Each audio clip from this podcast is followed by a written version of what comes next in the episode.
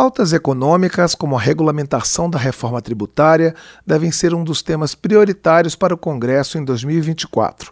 Para o deputado Maurício Marcon, do Podemos do Rio Grande do Sul, a reforma administrativa deveria ter sido aprovada antes da tributária.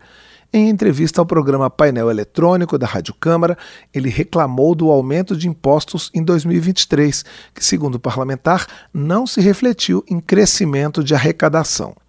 Já o deputado Rubens Pereira Júnior, do PT do Maranhão, que também participou do painel eletrônico, opinou que a reforma administrativa não avançará no Congresso em ano de eleições municipais.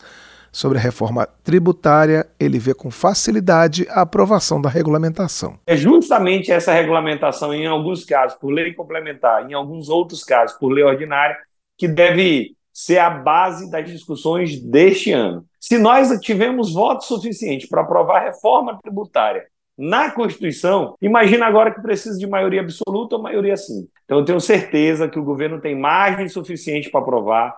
Esse debate, sempre que fala de qualquer alteração em matéria tributária, a sociedade tem que acompanhar. Ninguém quer aumento da carga tributária e o governo já disse que não fará aumento da carga tributária. O que nós queremos fazer é mais justiça tributária. Ainda na seara econômica, o vice-líder do governo destacou a necessidade de uma lei específica sobre a desoneração da folha de pagamento de alguns setores produtivos, além da discussão sobre as emendas de comissão. Sobre as emendas de comissão que foram vetadas, eu tenho certeza que o presidente Lula vai apresentar uma alternativa que contemple o Congresso Nacional, mas que permita que o governo exerça aquilo para que ele foi eleito, que é executar e administrar o orçamento. Também por causa das eleições municipais, o deputado Rubens Pereira Júnior defende o combate às fake news, que, na visão dele, não podem ser confundidas com liberdade de expressão.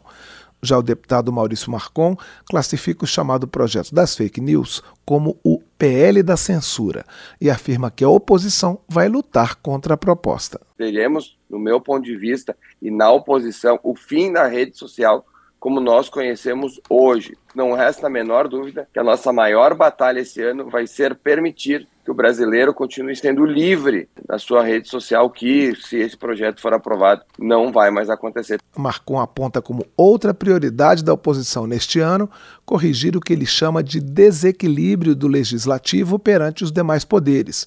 Ele critica ações do Supremo Tribunal Federal, como as que resultaram em operações da Polícia Federal que tiveram como alvo parlamentares contrários ao governo.